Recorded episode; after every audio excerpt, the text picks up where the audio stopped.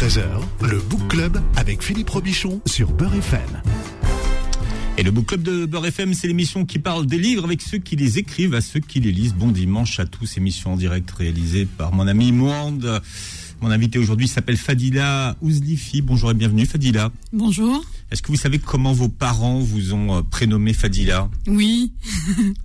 oui, comment, comment vous le savez? Euh, bah, Je le sais parce qu'en fait c'est un, petit peu, euh, c'est un petit peu étrange. Je suis restée trois jours sans prénom.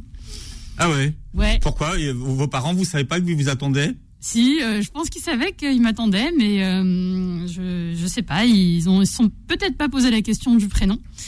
Et, euh, et, du coup, c'est après que, que c'est venu, après ma naissance. C'est le quatrième jour, on a dit, tiens, on va lui donner un prénom. Voilà, on va lui donner un prénom. Qui c'est qui l'a trouvé ce prénom Mon père. Alors euh, oui, voilà, mon père est parti à la mairie, en fait, me déclarer et est revenu voir ma mère à la clinique en lui disant, bon, bah c'est bon, je l'ai appelé Fadila.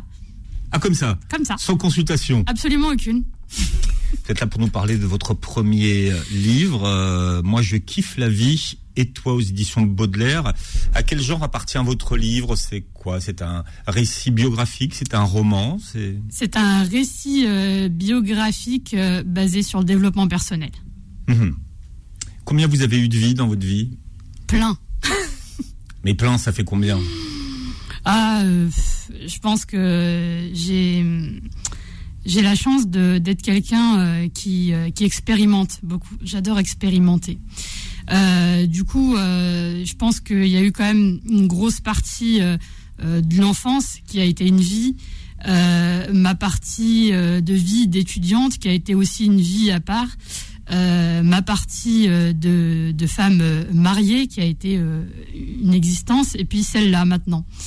Et ouais, donc. Alors quand vous dites celle-là maintenant, c'est c'est-à-dire, c'est parce que vous avez divorcé depuis. Voilà, c'est ça. Et puis euh, donc maintenant, euh, je, je, suis euh, donc maman de, de trois charmants enfants euh, et, euh, et, entrepreneur puisque maintenant bah, je gère mon activité moi-même.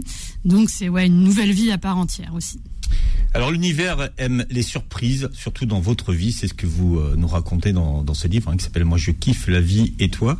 Vous êtes né en 1983. Vous êtes la dernière d'une fratrie de quatre enfants dans laquelle vous euh, écrivez Nous avons eu la chance d'être tous atteints d'une maladie génétique touchant la rétine. C'est une maladie qu'on appelle la rétinite pigmentaire congénitale, qui est due à la consanguinité. Expliquez-nous euh, en quoi est-ce que c'est une chance? Alors c'est une chance parce que euh, donc je suis d'origine algérienne. donc mes parents vivaient en Algérie. Euh, mon... du côté de, de Marnia, hein, pour être précis, parce que l'Algérie c'est grand, on va dire où en Algérie? Mais oui, bien sûr, euh, dans la ville de Marnia, qui est à la frontière marocaine pour ceux qui ne le savent pas. Euh, et, et, donc euh, on a euh, donc mes, mes, parents vivaient en Algérie. Mon père est venu en France pour travailler donc après la guerre d'Algérie. ma mère était étant restée au pays et lorsque elle a eu donc ma grande sœur en 1970 et qui se sont rendus compte qu'elle avait euh, en effet euh, des problèmes de vue. Donc mon père les a euh, fait rapatrier, donc ma mère et, ma sœur, en 1974 en France avec lui. Et, et, donc c'est pour ça que nous, après les autres, nous sommes nés en France et on a eu la chance de vivre en France, d'étudier en France et, et, c'est plutôt, euh, moi je trouve que c'est chouette, en tout cas. D'accord, mais c'était pas ça ma question. Ah. La question c'est comment est-ce que vous pouvez euh, écrire que le fait d'avoir été atteint de cette maladie génétique, euh, vous êtes tous atteints, hein, les, les, quatre, hein, les quatre frères et sœurs, vous êtes si ce n'est non voyants, en tout cas très très malvoyants. Comment est-ce que aujourd'hui vous pouvez écrire que c'est une chance? Bah, à plusieurs niveaux. Déjà parce que si ça n'avait pas été le cas, on serait resté là-bas, hein, clairement. Euh, et puis. Euh... ça aurait été, ça aurait été peut-être très bien. Ouais, je sais pas. En tout cas, avec mon, mon, mon vécu de maintenant, euh, je préfère être ici, perso. Alors, on, je vous explique, elle est, elle est, elle est sans filtre. Hein, je vous le dis tout de suite, elle dit ce qu'elle pense, et vous risquez de pas tous être d'accord avec ce qu'elle va dire aujourd'hui. Euh, c'est dans ce sens-là que vous pensez que c'est une, une chance. Mais pas que. Mais pas que. Non, mais pas que, parce que euh, ça, ça quand même ça permet de, de développer euh, du, du challenge. Hein. Pour y aller, il faut il faut vraiment aller dépasser ses limites et, et complètement sortir de ses zones de confort pour aller chercher ce qu'on a à chercher quand on a un handicap visuel en tout cas. Et, et, et paradoxalement, dans votre livre, vous parlez quasiment pas de votre handicap visuel. C'est-à-dire que quelqu'un qui pourrait lire votre livre, euh, c'est pas du tout un livre larmoyant. Vous parlez de votre handicap à toutes les pages. Vous en parlez très peu finalement du handicap. Euh, J'en parle peut-être très peu euh, quand on le lit, mais en fait, à chaque fois, il y a quand même cette vie à l'intérieur. C'est euh, quelque chose qui est toujours avec moi. Donc en fait, euh, ça m'accompagne tellement en fait que je fais corps avec maintenant. C'est euh, Mm. c'est pas différent de moi en fait, c'est moi. Vous expliquez que euh, vous ne saviez pas que vous étiez différente, mais que c'est à l'école qu'il y a un gamin qui vous interroge, qui lui dit mais alors euh, tu vois pas que vous commencez à prendre conscience de cette différence? Complètement, ouais. C'est hallucinant. Ouais, C'est-à-dire que en fait, comme chez moi tout était calé, tout le monde avait l'habitude. Euh, on était, on était quatre enfants à la maison. euh, pff, il n'y avait pas, euh, pour moi, euh, lire en braille, c'était quelque chose de normal. je sais pas, marcher. Tous les, tous les enfants lisaient en braille, c'est ça qu'il faut dire, c'est que tout le monde ne voyait pas. C'est ça que ça veut dire? Bah, du quoi? coup, dans, dans- chez moi, je me rendais pas compte qu'on était différents en fait, puisque c'était la norme à la maison. Ouais. C'est vrai que ça peut paraître un peu étrange, mais euh, quand on est petit et qu'on a trois ans, euh, c'est, euh, je pense que voilà, on, vit, on vit tellement dans, dans son petit monde que non, pour moi, il n'y avait pas de, il y avait pas de problème quoi. J'étais, j'étais comme tout le monde. Je me suis pas rendu compte que j'avais un truc. Mhm.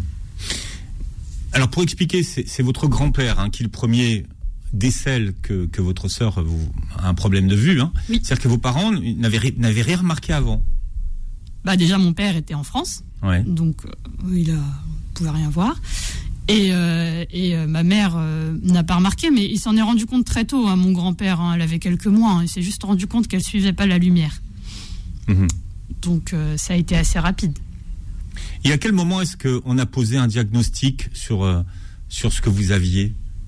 Ah bah il a fallu que donc ma grande sœur soit au moment où elle est arrivée en France, donc que des examens ont été faits, des examens médicaux, et c'est euh, à ce moment-là qu'on a dit parce que l'idée en fait de mes parents c'était de la faire soigner. Euh, sauf que bon bah on leur a expliqué que ce n'était pas guérissable et que euh, et que voilà c'était une rétinite, que c'était la rétine qui était atteinte et donc c'est en venant en France qu'elle a pu faire ces examens-là pour savoir. Est-ce qu'on a à ce moment-là expliqué à vos parents qu'ils risquaient d'avoir d'autres enfants atteints de, de cette maladie congénitale? Alors, je pense qu'on leur a expliqué. Le problème, c'est que, enfin, si on peut appeler ça un problème, le deuxième était en route. Et, euh, et donc, euh, et le troisième est arrivé euh, donc En retour de voilà en couche. retour de couche, un petit peu comme une, une petite surprise supplémentaire. Donc, c'est pour ça qu'en fait tout s'est enchaîné. Il n'y a pas eu de, de, de- mes parents n'ont pas eu le temps de souffler en fait et de se demander, de se poser des questions. Alors, sauf que pour vous, entre-temps, il rencontre un, un guérisseur à Nantes. Ben Et le guérisseur, il avait, il avait des pouvoirs. Ouais. Super. Des pouvoirs exceptionnels même. Euh, oui. Qu'est-ce qu'on avait dit à vos parents? Comment ça s'est passé cette histoire-là? Eh ben en fait, on a on a dit on a dit à mes parents que euh, bah tout simplement, il, euh, il, il allait pouvoir euh, leur faire un traitement pour que leur prochain enfant euh, voit. Et donc? Et donc, euh, bah, et donc ils ont fait euh, les allers-retours, ils ont fait les, les, les, les- fameux traitements, et puis ils ont décidé donc de faire un quatrième enfant, euh, donc huit ans après l'arrivée du troisième. C'est pour ça que vous êtes la petite dernière, en fait. C'est pour ça que je suis le petit bébé cadom de la famille. Euh, et, euh, et donc je suis arrivée euh, dans, ces, dans, ces, dans cet espoir-là, en fait, d'espoir d'avoir un quatrième enfant voyant. Et donc? Et donc euh, voilà. et donc non, Le, raté. le- le- super pouvoir, euh, et c'était pas un super pouvoir. Non. Ça coûtait cher? Ah je sais pas du tout. On vous a pas parlé de ça? Non. Fallait aller à Nantes, hein, à l'époque, il n'y avait pas le TGV. Hein. Ah non non, ils, ils ont dû y aller en voiture sûrement, ils faisaient leurs allers-retours et puis. euh, Non, mais en fait, le, le truc, c'est que de toute façon, quand on croit en quelque chose, il n'y a plus de, il y a plus de limite en fait. hein, on y va. Vous expliquez que alors, les premières années, vous vivez dans votre tête. Vous avez des, des problèmes d'interaction avec les, avec les autres, et vous expliquez que finalement, vous ne pouviez pas interagir avec les autres parce que vous n'aviez pas les clés pour le faire. Ouais. Euh, alors c'est un peu bizarre parce que, euh, ouais, en effet, je vivais euh, un peu comme une schizo avec euh, plein d'histoires dans ma tête. Et, en fait, ça m'allait bien parce que du coup, j'avais, pas besoin des autres pour m'amuser. Mais le truc, c'est que euh, de l'autre côté, les gens euh, me prenaient un petit peu pour une folle. Euh, donc c'était un peu un peu bizarre et, parce que j'avais pas compris en fait que y avait des choses qu'il fallait que je mette en place pour aller vers les autres, des comportements euh, à mettre en place, de la parole, de l'échange et, tout ça en fait c'était euh, ça m'était un petit peu mais, mais c'était surtout en fait à l'école maternelle où en effet bah, les autres euh, bah, ils couraient, ils sautaient, ils allaient de droite à gauche et puis bah moi je pouvais pas et j'avais pas encore la solution d'aller discuter d'autres choses avec eux ou de d'aller créer des histoires ou de refaire des jeux de rôle ou des, des trucs que je pouvais faire. J'avais pas cette idée là. Je, préférais rester dans mon coin Mhm. Avec vos personnages dans la tête. avec mes personnages dans la tête. C'était qui ces personnages? Voilà, bah, alors euh, euh, il y, a- il y avait, euh, y avait énormément de personnages, c'est-à-dire que quand euh, j'étais petite, j'avais beaucoup d'imagination sur ce que j'allais devenir quand je serais grande. Et donc je faisais ma, je faisais ma future vie un peu toute seule dans ma tête, quoi. Et alors, ça donnait quoi votre future vie? Bah, euh, ça dépendait parce que du coup, alors ça changeait tous les jours selon euh, les gens en général que je rencontrais. Donc, euh, par exemple, il y a des moments où je m'imaginais boulangère, si je me rappelle bien. Il y a des moments où je me suis imaginée institutrice.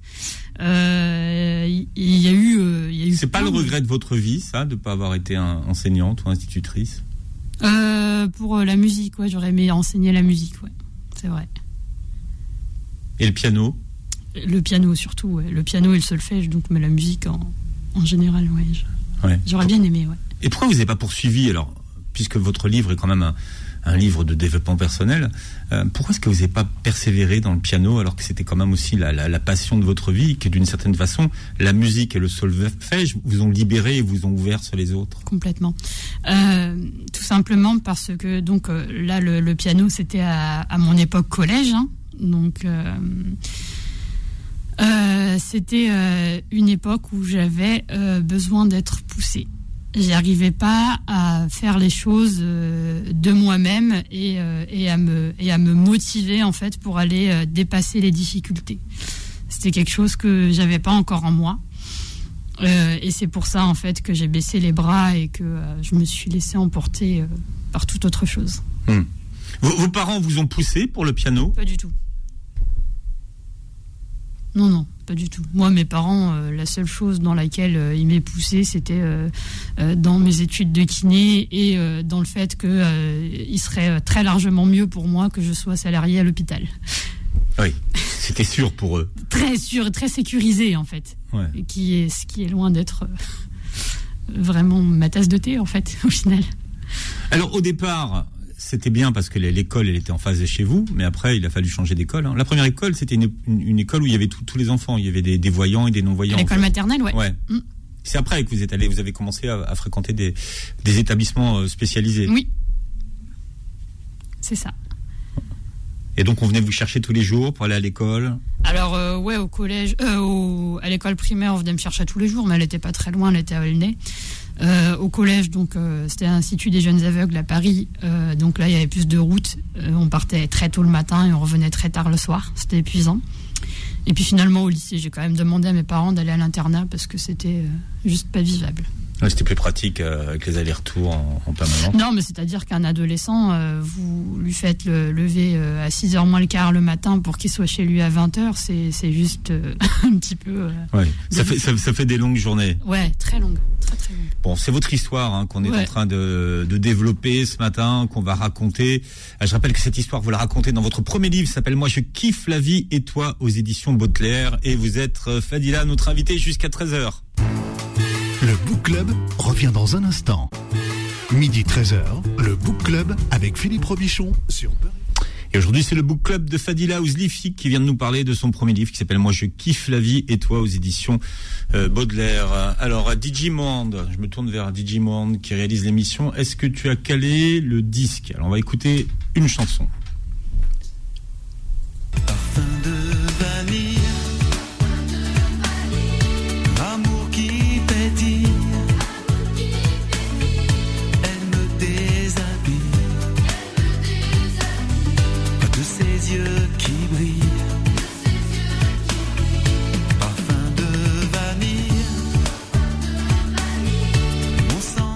Pour les plus jeunes d'entre vous qui nous écoutez, vous n'avez peut-être pas reconnu François Fellman. Ça s'appelle Joy, hein, la chanson. C'est pas Parfum de vanille.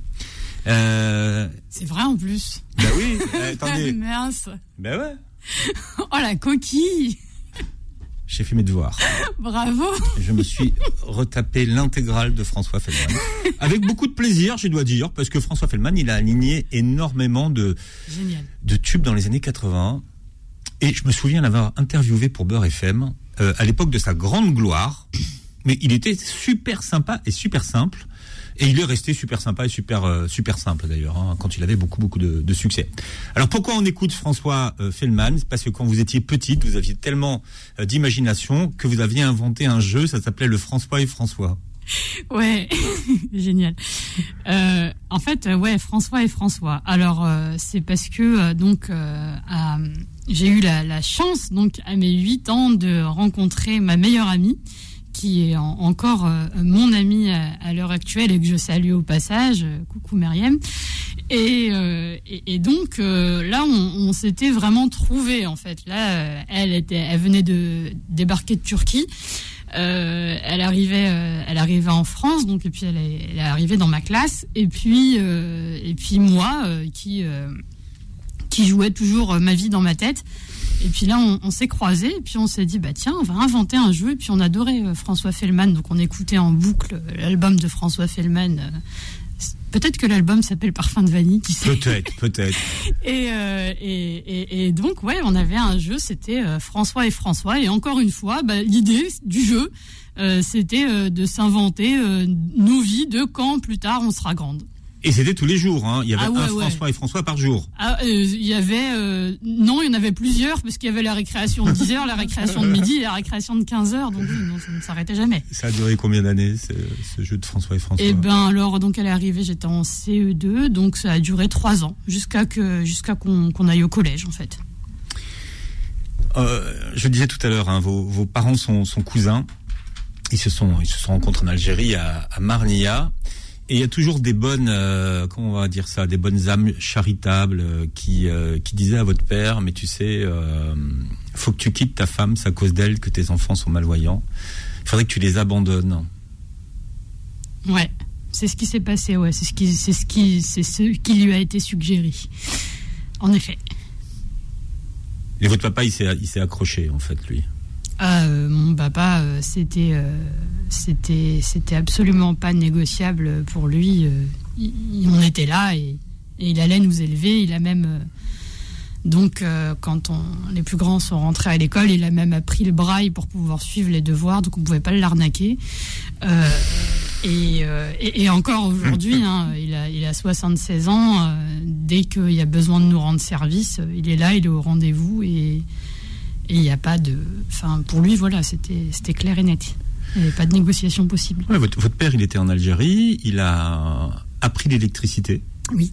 Hein, pour venir travailler en, France. Ouais.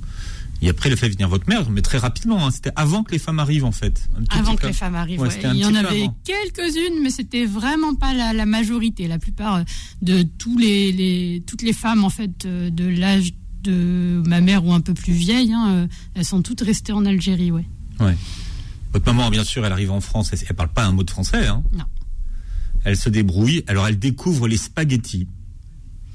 Ouais, alors il faut savoir aussi, parce que je on, ne l'a pas précisé depuis le début, que en fait déjà euh, en Algérie on vient euh, de la campagne, hein. c'est éleveur-agriculteur, hein. donc il n'y a pas de, il a pas de ville, euh, on est encore éclairé à la bougie et on mange encore les légumes de saison, donc il, ne hmm. se passe rien. On est locavore. Maintenant on trouve ça très bien. C'est local, oui, c'est ça complètement bio. Euh, et, et, donc elle arrive là et puis euh, bah, on lui met sous le nez un paquet de spaghettis. Ok, bah donc euh, je pense qu'elle a dû demander à mon père à peu près d'idées de comment on fait avec. Mais le truc c'est que bah, elle, a, versé tout le paquet dans, dans, dans, la casserole et donc elle s'est retrouvée avec un avec un, une espèce de truc pas vraiment mangeable. Expérimentation. Vous parliez de l'expérimentation tout à l'heure. Elle, a expérimenté les spaghettis. Expérimenté complètement, ouais. ouais.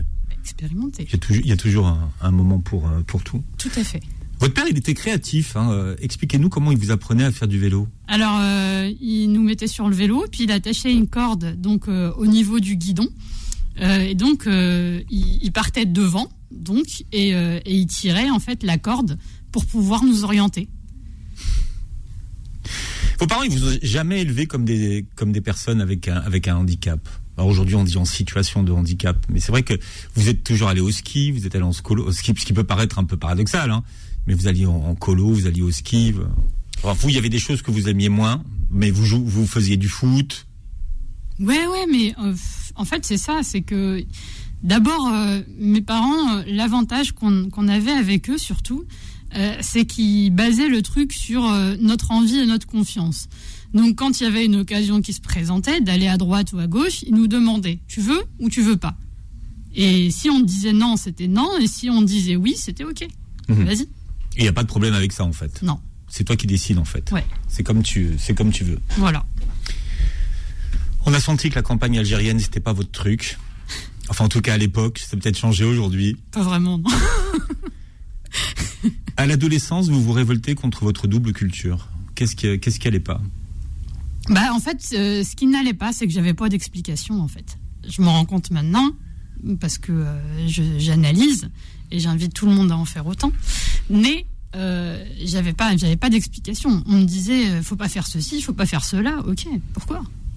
Il n'y avait pas l'explication. Parce que c'est comme ça. Oui, c'est comme ça. Euh, moi, je dis toujours aux, jeunes parents comme moi, euh, c'est maintenant, euh, c'est terminé. On peut plus éduquer nos enfants maintenant avec la, vitesse de, l'information. On peut plus éduquer nos enfants maintenant avec le c'est comme ça et, pardon pour l'expression c'est comme ça et ferme ta gueule que nous balançaient nos parents. Maintenant, c'est terminé. En français, dans le en, français dans le texte ou, ou en arabe? N'importe, qu'importe. Même s'il n'y avait pas d'ailleurs. Hein, moi, je l'ai. Vous preniez comme ça. En fait, c'est comme ça chez nous. Et si t'es pas contente, c'est le même prix. pas content, c'est pareil. Circuler, il n'y a rien à voir. Voilà. Mais en fait, non. Il y, a des explications à tout. Hein. Euh, moi, il y a des trucs, je les ai retrouvés après en faisant mes études en médecine chinoise, quoi. Je fais ah ouais, ah tiens. Quoi par exemple? Bah alors, euh, je sais pas. J'en ai deux préférés. Euh, et je vais pas prendre, euh, je vais pas prendre celle qui est le plus parlant. Je vais prendre l'autre parce que non, en fait non. Je vais prendre la, la, la, plus, la plus importante, euh, qui va, ça parle un peu de polémique quand même, mais par exemple sur le port du voile. on a donc la recommandation pour les femmes de se couvrir la tête, les oreilles et le cou. Euh, je me suis rendu compte que, en fait, en étudiant la médecine chinoise, il y avait des points à cet endroit-là, précisément juste à ces endroits-là, qui s'appellent des points fenêtres du ciel, et qui sont les plus grands absorbeurs d'énergie, euh, d'énergie perverse, d'énergie négative. Et donc, on recommande aux gens de les couvrir euh, pour garder en fait leur énergie intacte. C'est quand même vachement fort de sens, quand même, je trouve. Alors là, vous avez trois heures. Hein. On est bon pour le débat. pas du tout, non, pas de, pas de débat. C'est juste pour donner un exemple. C'est votre point de vue. Non, c'est pour donner un exemple concret. Après, euh, moi, je suis ni contre ni pour. Je porte pas de voile et puis euh, voilà. Mais oui, mais ensuite, euh, vous avez lu le Coran. Enfin, vous, avez essayé de comprendre des choses. Vous avez fait des efforts de compréhension. Vous avez lu le Coran. Oui. Et vous vous êtes réapproprié votre religion après. Alors oui, parce que déjà j'ai lu la version euh, du Coran qui était en fait, je me suis cassé la tête à lire euh, ce qui est traduit verset par, euh, par verset en fait. Qui, ce qui est un peu répétitif, il n'y a pas de sens d'histoire, mais pour moi c'est ce qui m'a permis le plus de, de savoir exactement qu'est-ce qu'il y avait où. Et, euh, et, du coup, c'est comme ça ouais, que, que j'ai appris la religion. C'est comme ça que je me suis dit, bah ouais, mais quand on se met en prière, qu'on récite quelque chose, c'est bien quand même de savoir ce qu'on récite, ce qui est loin euh, d'être le cas pour tout le monde, je pense. Et, et du coup, voilà, moi, c'est comme ça, en fait, que, que je me suis, euh, oui, réapproprié ma religion, en effet. Hmm. Votre double culture, c'était la maison, et puis il y avait Hélène et les garçons le miel et les abeilles, euh, le club Dorothée. Ouais, Comme c'est loin ça. oui, mais bon, vous êtes quand même allé voir. Euh, non, mais attendez, vous êtes allé voir Hélène au Zénith. Vos parents, ils étaient super cool. Ah bah là, surtout, c'était ma sœur qui était super cool de m'avoir offert les places. Hein. c'était grand. Hein. C'était, euh, ouais, c'était le truc exceptionnel. Ouais. ouais. Donc, il y avait quand même une certaine tolérance familiale. Oui. Vous n'étiez pas enfermé. Pas du tout. Non, non, non. Loin de là. Ce que, alors, ce que, ce que j'ai du mal à comprendre, moi, dans votre livre, euh, c'est que, alors, vous avez, vous avez fait des études de kiné, hein, vous êtes euh, kiné, Ouais. première formation. Mm. Comment ça arrive, la, la kiné, dans votre vie? On a l'impression que ça tombe comme un cheveu sur la soupe. De toute façon, ouais, je crois que tout est à chaque fois. euh, en fait, mes, mes plus grandes expériences, finalement, ça a été des, euh, ça a été des, des, co- des coïncidences, si on veut, mais en tout cas des, des choses qui se sont imposées d'elles-mêmes. Euh, je voulais être, je voulais devenir commercial. Alors, c'était le truc. Hein, Vous vouliez faire un BTS de, de commerce. Ouais, en alternance. Et, euh, et pourquoi? Bah, Parce que j'étais euh, motivée sur le fait, ben non, moi, même si je vois pas, euh, de toute façon, je peux faire des trucs, je peux aller vendre aux quatre coins du monde, il y a rien qui m'arrête. Ok, il y a rien qui t'arrête, très bien. Sauf que si, il y a des choses qui t'arrêtent. Euh, et notamment, euh, bah, comment euh, comment on est reçu euh, de l'autre côté, quoi. Il n'y avait pas une entreprise qui voulait me prendre en alternance parce que euh, ils préféraient forcément hein, prendre des gens capables de mettre en rayon à la vitesse de la lumière ou euh, ou éventuellement d'avoir le permis de conduire pour le premier BTS que je voulais faire. Le premier BTS que je voulais faire, toutes les entreprises me disaient mais non, vous n'avez pas le permis, je ferai pas. Et, et donc bon, bah, tu te prends des claques, hein, voilà. Et puis, euh, bah, euh, il y avait euh, mon père à côté qui me disait, mais il est hors de question que tu restes sans rien faire. Parce que du coup, bah, j'étais restée un an de blanc après mon bac. Et il m'a dit, non, non, bah, il est hors de question que tu fasses rien, donc tu te débrouilles. Et donc, je me suis dit, bon, par contre, là, si je veux pas l'avoir sur le dos, il va falloir que, je m'active un peu. Et, donc, je me suis dit, le plus simple quand même, c'est que j'aille vers les écoles spécialisées. Et alors, euh, dans les écoles spécialisées, les diplômes, euh, enfin, en tout cas spécialisés pour euh, personnes déficientes visuelles, donc les diplômes qu'on peut passer, c'est accordeur de piano, standardiste, rempailleur de chaises ou kiné. Il y avait aussi l'informatique. Et bah, dans toutes ces disciplines-là, je me suis dit, bah, je vais choisir la kiné parce que j'aime bien faire les massages. Persuadée que. parce que c'est de kiné- c'est ma sœur kinésithérapeute, Ouais. d'ailleurs, le titre.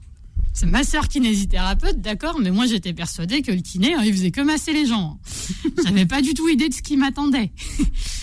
Et, et donc c'est comme ça que je suis rentrée à l'école de kiné, Et que vous avez appris le corps humain. euh, que j'ai appris le corps humain tous en les galérant, os, tout- en galérant. ouais. en galérant Mais vous étiez plein de préjugés quand vous êtes arrivé à l'école de, de kiné. Ah ouais, carrément. Ah, mais j'étais euh, d'abord, euh, euh, j'étais, euh, j'étais persuadée que ça allait être facile. Euh, la deuxième chose, c'est que j'étais persuadée aussi que dans une école spécialisée, bah, tout allait bien se passer pour moi, sauf que ils étaient pas autant à la pointe de la technologie que celle dont je sortais. Donc, euh, je voyais par exemple, je suis arrivée le premier jour en prépa, euh, je vois le prof, il écrit au tableau. Je fais ah, Oui, s'il vous plaît. Il est où mon polycopier en braille Euh, ouais, et puis surtout, pourquoi on est dans une école de, non-voyants et pourquoi le gars il est en train d'écrire au tableau, quoi Expliquez-moi, je comprends pas. Et euh, ouais, c'est vrai qu'il y avait des gens qui se, qui se débrouillaient bien, qui avaient une bonne vue. Il y a même des gens qui trichaient donc euh, avec leur vue pour pouvoir intégrer l'école, pour éviter les concours de kiné, d'entrée de kiné euh, pour voyants et qui garaient euh, leur voiture un kilomètre plus loin pour pas être grillés. Euh, mais voilà quoi. c'est- pas bien ça. Hein Non, c'est pas bien. Mais si vous voulez. Ouais. Si vous avez des noms, on, on pourra balancer. Bah ouais. Paradoxalement, c'est euh, et c'est ce qu'on comprend à la lecture de votre livre, ces difficultés que vous rencontrez à les- à l'école de kiné, c'est ça qui fait que vous vous êtes pas acharné, mais en tout cas que vous que vous avez décidé de de, de passer le de changer de vie de, de braquet et d'aller et, et de vous accrocher en fait. Si ça avait été si, plus simple, peut-être que vous ne serez pas accroché en kiné. Ouais, si, si, je me suis acharnée. En première année, clairement, je me suis acharnée. Euh, parce que c'était vraiment dur. Par contre, après, euh, dans, les, dans les années euh, 2 et 3, donc, euh, où on faisait moitié stage pratique, euh, moitié école, et où on apprenait les pathologies et les, et les rééducations euh, des, des, des troubles spécifiquement, là, ça, quand même, ça m'a plu. Donc là, c'était différent, déjà. Ouais. C'était juste l'année prépa qui était compliquée. Non, l'année de prépa, ça a été très facile. C'est la, la première année qui a été difficile. Ouais. Mais vous êtes kiné en fait. Ouais. Vous avez un job à l'hôpital J'ai eu, Ouais. en tout cas, à l'époque. à l'époque. Et vous êtes dit, ce confort-là, j'en veux pas. Bah, Déjà, euh, à l'hôpital, en tout cas, pour l'expérience de l'hôpital, c'était loin d'être un confort. hein. C'est. euh, C'était un peu compliqué parce que euh, bah déjà, euh, ne serait-ce que euh, vos collègues, quand vous avez un handicap, finalement, ils s'imaginent supérieurs. Donc c'est très compliqué. Travailler en hôpital, c'est aussi être dans l'équipe et la place du kinésithérapeute à l'hôpital est pas la même que la place du kinésithérapeute en centre de rééducation. Donc en fait, on, on a beaucoup moins priorité sur les soins et ce qui rendait en fait l'exercice euh, très très très problématique en fait et très compliqué. Malgré que j'ai bien aimé les, patients que j'ai rencontrés et, le travail que j'ai fait euh, au niveau euh, au niveau personnel, c'était pas c'était pas top. Bien, je rappelle que votre histoire, on la retrouve dans ce premier livre que vous publiez qui s'appelle Moi je kiffe la vie et toi sous forme de, de questions aux éditions Baudelaire. Fadila Ouzlifi, vous êtes notre invité, c'est votre book club jusqu'à 13h. Le book club revient dans un instant.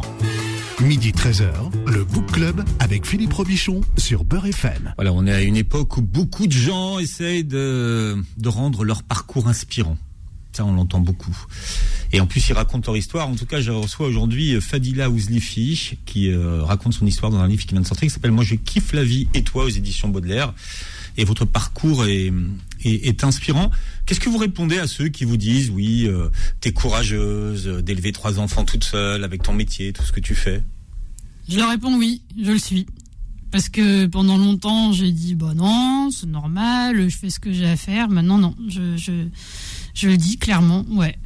Euh, je pense que je me suis beaucoup challengée, que j'ai beaucoup appris de mes challenges et que j'en ai encore à vivre plein, plein, plein et surtout avec eux, surtout avec mes enfants. Et euh, oui, oui, si, si, je suis courageuse et, et j'ai pas, euh, j'ai pas lâché et maintenant encore, je vais continuer à rien lâcher. Alors vous vous inventiez des histoires dans votre tête quand vous étiez enfant à l'école et vous vous êtes inventé un métier aujourd'hui. Vous êtes GPS. Je suis GPS, oui. C'est ça ou c'est pas ça? Mais si Vous voyez? Carrément. J'ai trouvé que vous étiez un GPS. alors. Ou euh, couteau suisse. Non, GPS, j'aime bien. Expliquez-nous un petit peu. Mais oui, alors. Pourquoi, euh, pourquoi un GPS Alors en plus, j'ai beaucoup travaillé là ces derniers jours euh, sur justement mon métier, donc ça tombe bien. je suis kinésithérapeute à la base. Et euh, je trouvais que c'était pas suffisant, qu'on n'allait pas assez travailler dans la globalité du corps.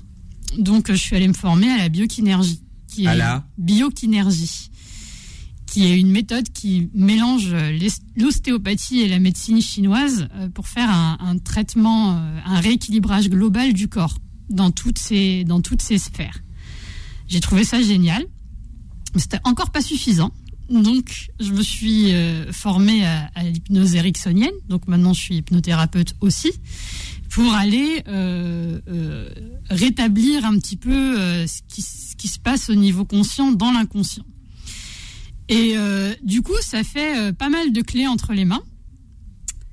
Et donc, au jour d'aujourd'hui, bah, je mixe le tout pour euh, proposer euh, donc euh, des programmes d'accompagnement et des séances individuelles avec avec tout ce que tout ce que j'ai mélangé là pour pouvoir apporter une solution ben, la plus la plus appropriée à ce que veulent travailler les gens. Si on cite par exemple mes programmes d'accompagnement de base, on a le programme migraine donc pour pour aider les gens à, à, à vivre avec leur migraine et à les gérer. Et le programme Libère-toi du regard des autres, qui est euh, mon chouchou, puisque euh, c'est un petit peu ma vie, où euh, j'aide les gens à se libérer du regard des autres, mais tout en restant sur un plan santé, tout en, tout en maintenant en fait et en traitant la santé dans toutes ses sphères. Mhm. Vous avez un programme qui s'appelle Kiffe ta vie aussi, non? Ouais, programme Kiffe ta vie aussi, mais celui-là c'est un programme individuel, donc c'est un programme qui se fait pas en groupe.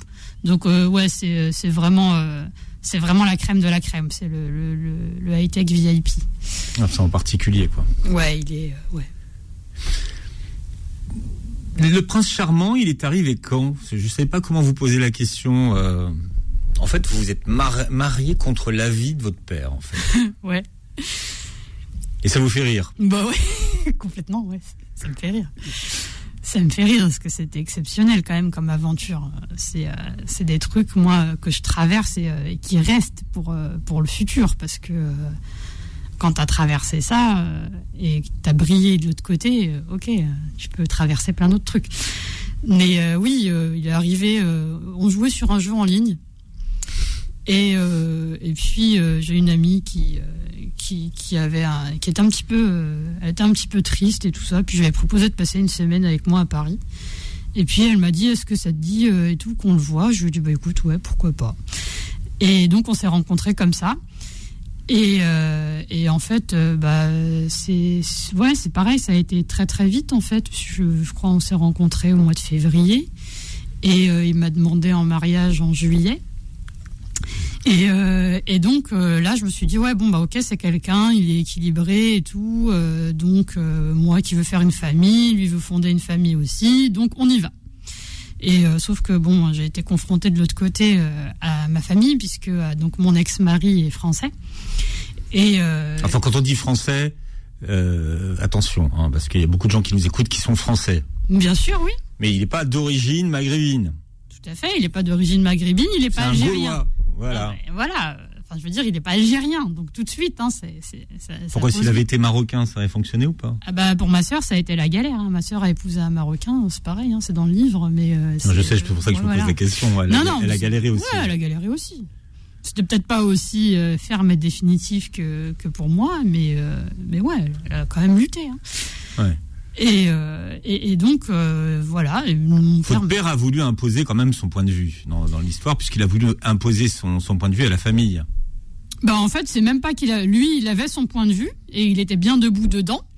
Euh, mais les autres, par contre, euh, c'était surtout qu'ils n'osaient pas en fait aller me défendre. Il y a personne qui osait aller dire bah ils me disaient tous en face non mais d'accord on te comprend et tout mais euh, personne n'osait dire à mon père non mais écoute, euh, fais un effort ou euh, reviens un peu sur ta décision. Non, il y avait il y avait rien. Il y avait pas de les gens me défendaient pas. Hmm. Il est quand même un peu revenu sur sa décision. Ouais. Quand il a vu que vous lâchiez pas l'affaire, bon. Ouais ouais bah c'est-à-dire qu'à un moment donné, moi je l'ai quand même préparé mon mariage. j'ai quand même défini une date. J'ai quand même bloqué une salle. Enfin j'ai quand même préparer en fait mon mariage. Euh, c'est pour ça que je dis souvent, quand on, je pense que quand on sait que quelque chose va se passer, on, ne lâche pas en fait. Euh, et, donc je l'ai préparé.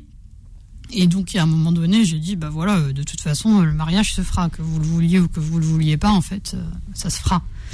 Et donc, il a un peu changé d'avis, en effet, en disant, bon, il a convoqué une réunion familiale et il a dit, bon, bah, on te fera ton aîné, donc la fête du aîné, hein, la plupart des gens connaissent, hein, la fête de la jeune fille avant qu'elle parte en mariage. Et puis c'est tout. Ok. Et puis euh, bah, finalement, ça n'a pas été que tout. Quoi. Le lendemain, il, a parlé euh, avec un de ses amis quand j'étais partie donner les invitations. Et puis euh, il l'a convaincu en lui disant Bah non, il, faut, il faut quand même aller dans, son sens, c'est dommage.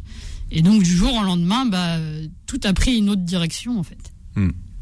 Et là, là vous, dites, on, va mettre des guillemets, hein, vous vous mariez avec un Français. Et vous découvrez que le, gars, il est encore plus tradit que.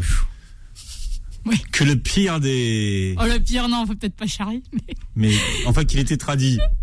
oui, c'était. Euh, ils ont dû, comme, euh, comme je disais souvent, ils ont dû l'échanger à la clinique. ouais, euh, bah oui, malheureusement, c'est dommage parce que il y avait donc beaucoup de beaucoup de, de possessivité, ouais, de euh, et, du coup, j'étais euh, un petit peu euh, limitée. Moi, je suis quelqu'un qui va vers les gens, qui parle beaucoup aux gens. Et, lui, et lui n'acceptait pas ça. Quoi. Pour lui, c'était tout, tout, doit être fait ensemble, tout doit être partagé ensemble. toutes les décisions doivent être prises ensemble. Enfin, c'est alors que moi, je n'ai pas été élevée comme ça du tout. En fait, au final, j'ai toujours fait ce que je voulais. Et donc, c'était un peu étrange. En fait, il était fusionnel. Ouais, mais il était fusionnel tout seul, donc c'était un problème. Bon, vous avez réussi à faire trois enfants. Ouais. Mais et, c'est ce que je dis, c'est génial parce que c'est un super papa pour les pour les enfants. Hein. Euh, il y a euh, il y, a, rien à dire quoi. Il a toujours été très gentil, il nous a toujours très très bien traités. Maintenant encore, on peut compter l'un sur l'autre et c'est fantastique. mais par contre, j'avais pas ce côté indépendante que j'ai toujours eu avant. Et donc, ça m'a manqué et je pouvais pas composer sans, en fait. Hmm. Ceux qui vont lire le livre vont comprendre que vous avez toujours été indépendante, vous avez, euh, vous n'avez pas été protégée d'une certaine façon. Vous avez toujours fait ce que vous vouliez, vous avez toujours voyagé. Il n'y a jamais eu de limite dans ce que vous faisiez. Euh, comment vous expliquez ça finalement, cette, cette, soif d'indépendance, cette volonté de jamais être enfermé dans une cage, d'être surprotégé à cause de votre handicap? Euh, J'ai pas très bien compris la question. en fait, finalement, vous vous êtes jamais posé la question de savoir si vous pouviez le faire ou pas. Vous, voilà, vous, voyagez beaucoup. Ben, c'est juste, c'est juste que j'essaye en fait. Il y a des choses que j'ai voulu faire et que je peux pas faire. Quoi par exemple? Euh, Par exemple, qu'est-ce que je pourrais, euh, qu'est-ce que je pourrais citer comme exemple? Euh, Je sais pas. Par exemple, là pour pour ma com, à, un moment donné, je faisais je faisais moi-même les visuels de mes réseaux sociaux. Bon, ok, ça fonctionne pas. Bah maintenant, je délègue à quelqu'un d'autre. Oui, qui sait tenté. Ouais. J'ai tenté, j'ai pas pas réussi. Ok, bah, je donne. Ouais. Mais c'est quoi vos limites finalement à vous? Bah, Mes limites, c'est quand j'y arrive pas. Si j'y arrive pas, je passe à autre chose. Par contre, si ça fonctionne, euh, j'y vais. Avec vos frères, avec vos frères et sœurs, vous parlez de votre, euh, votre handicap ou pas? Ouais, ça nous arrive. Ouais. Mhm. Est-ce que tout le monde a la même euh, façon d'être libre? Il y, a, y, a, surtout moi je suis vraiment euh, un peu à part parce que euh, ça a toujours été euh, ça a toujours été quelque chose pour moi d'important d'aller vers l'extérieur. Pour les autres, c'est pas c'est pas forcément. On, a une limite sur laquelle on, on est tous d'accord. qui est très pénible, c'est de ne pas avoir le permis de conduire. Ça, je crois qu'on est, on est tous les quatre OK là-dessus. Et après, non, je crois qu'on vit vraiment tous les quatre d'une manière complètement différente. Mhm. C'est un frère qui fait de la radio, par exemple. J'ai un frère qui fait de la radio et euh, qui, euh, qui est euh, donc il, il, fait de la radio et il est standardiste, donc il a il a bien calé en fait ce qui ses passions. C'est l'un des seuls que je connais qui, qui fait de ses passions son travail. Euh, et, et, donc il a, ouais, il a tout bien calé son univers et, euh, et du coup lui voilà c'est sa sécurité. Lui c'est d'avoir calé son univers et d'être euh, ok bien confortable. Mhm. Les autres ils font des jobs alimentaires? Ma sœur fait pas de job alimentaire. Ma sœur est, est, mariée avec quelqu'un qui lui par contre lui laisse entièrement son indépendance, qui a un salaire stable et qui la laisse faire ce qu'elle a envie. Donc elle fait, euh, elle fait, euh, elle est, euh, elle est auto-entrepreneur et elle fait plein de choses, de la sensibilisation, de la vente de produits bio et, et du coaching. Mais elle se prend pas la tête en fait. Elle, elle, vit au jour le jour de ce qu'elle a apporté sans vraiment se poser de questions. Mhm. Vous aujourd'hui, en tant que, que coach et, et, que thérapeute, c'est quoi votre votre plus? Alors déjà, euh, mon plus par rapport euh, à tout ce qu'on trouve sur le marché, hein, parce que euh, ça fleurit de partout, c'est que déjà, j'ai pas été formée en trois jours. Vous avez maintenant beaucoup de coachs sur le marché qui ont fait des formations de trois jours, cinq jours et qui vous disent ouais, je vais vous vendre un, un programme, machin. Ok, moi j'ai fait des vraies études avec des vrais diplômes que je peux montrer. Euh, et euh, il y a ça d'un côté, et de l'autre côté, il y a moi. Il y a tout ce que j'ai vécu, tout ce que j'ai traversé. Quand j'ai créé le programme Libère-toi du regard des autres, c'est juste condensé en trois mois ce que j'ai appris en des années et des années. Donc pour moi, c'est ça mon plus, c'est de travailler avec tout ce que j'ai moi et, euh, et, d'être complètement authentique et, transparente avec les gens que j'accompagne en face. Mmh. Et qu'est-ce que vous avez appris en 10 ans alors? Alors, j'ai appris euh, plein de choses, mais je ne vais pas vous détailler le programme ici parce qu'on en a encore pour euh, une heure supplémentaire. Allez, je prends. Allez, vas-y. non, mais tout simplement, il y a, y, a, y a, plusieurs choses. Être bien dans son corps, être bien dans sa tête, savoir créer son espace de limite, savoir vaincre ses peurs, et, savoir ne pas se faire, ne pas se faire en fait pourrir et détruire par le regard des autres. Déjà, il y a tout un programme là. Et la suite est dans votre livre. Je rappelle que vous publiez Moi je kiffe la vie et toi aux éditions Baudelaire, Fadila Ouzlifi. Merci d'avoir été avec nous, c'était un plaisir. Merci de m'avoir reçu sur l'antenne. Échanger avec vous. Voilà, vous réécouterez cette émission en podcast sur beurrefm.net et vous verrez la vidéo sur notre chaîne YouTube. Merci, très bon dimanche à tous. Retrouvez le Book Club tous les dimanches de midi à 13h sur Beurre FM.